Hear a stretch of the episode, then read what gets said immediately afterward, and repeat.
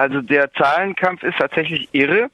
Das äh, nimmt schon groteske Dimensionen an, weil natürlich viel auf dem Spiel steht, was den Erfolg oder Misserfolg dieses zentralen Mobilisierungsdatums betrifft. Also was Paris betrifft, sagen die Behörden 70 bis 80.000. Äh, die äh, Gewerkschaften, die, die Veranstalter, Veranstalterinnen, an vorderster Stelle rein aus quantitativen Gründen die CGT, äh, sagen auf Paris bezogen eine Million.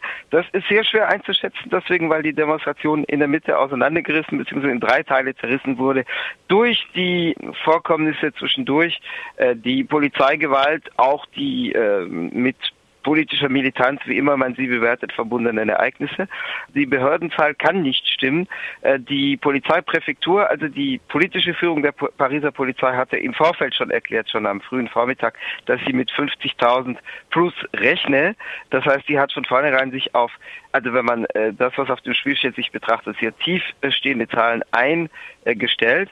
Äh, aber allein die CGT, also der stärkste Gewerkschaftssachverband in Frankreich, hat 600 Busse aus ganz Frankreich anreisen lassen. Allein allein aus dem Raum Lille zum Beispiel 120 Busse mit äh, pro Bus äh, circa 80 Menschen. Das heißt, allein von der CGT und allein per Bus reisten über 50.000 Menschen an.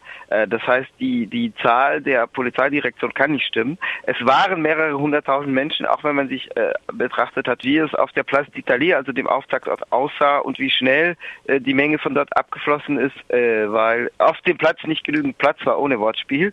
Also die Menge stand auf zwei großen Boulevards, stromaufwärts, also sozusagen mit dem Gesicht zum Auftaktort und stromabwärts, also mit dem Gesicht weg vom Auftaktort.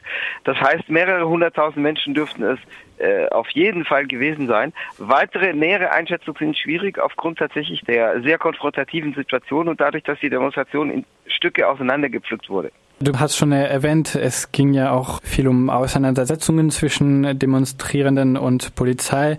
Unter anderem wurde, also es ging durch die Medien ein Krankenhaus für Kinder in Paris, die Scheiben, die Scheiben, Scheiben zerstört.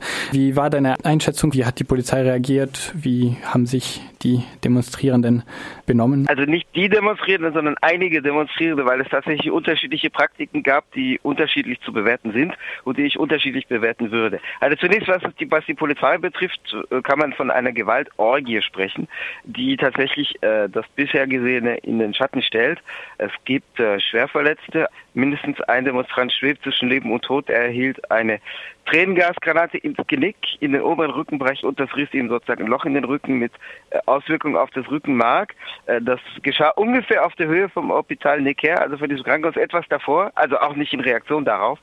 Also eine Tränengasgranate tötet eigentlich nicht, aber die wurde sozusagen mit gezieltem Schuss aus nächster Nähe, aus zehn Metern Entfernung, in geradem Schuss auf Mannhöhe, also auf Rückenhöhe auf ihn abgeschossen. Die Polizei setzte, was in Paris ungewöhnlich ist, hat in den 70er Jahren Wasserwerfer ein und in so großem Ausmaß CS-Gas und anderes Tränengas, dass ihr am Schluss die Munition ausging. Deswegen hat sie dann den, die Place de la Valide, also den Abschlussort mit Wasserwerfern und Knüppeln geräumt, weil ihre Gasvorräte knapp wurden. Ähm, nichtsdestotrotz gab es auch auf demonstrierenden Seite unterschiedliche Praktiken, die unterschiedlich zu bewerten sind. Also das waren jetzt nicht alle Scheiben, aber es gab Scheibenbruch bei diesem Krankenhaus, was tatsächlich eine scheiß Aktion ist. Die Praktiken sind unterschiedlich zu bewerten, aber ich würde sagen, es gibt schlauere und dümmere bis idiotische Teilnehmer an solchen Aktionen. Es gibt aber auch Provokateure, die äh, natürlich das diskreditieren sollen äh, von Polizeiseite, die sicherlich auch im Einsatz waren. Also um ein Beispiel zu nehmen, auch um es zeitlich nicht zu lang zu machen, es gibt diese Werbetafeln vom Unternehmen Deco, äh, die seit 40 äh, Jahren das Stadtbild verschandeln und äh, da gibt es immer wieder Praktiken dagegen vorzugehen. Da gab es Vermummte, die gezielt dagegen vorgehen, das Ding sauber aufmachten, die Werbeplakate rausholten, künstlerische, fantasiegestaltete Plakate reinstellten und das wieder zumachten.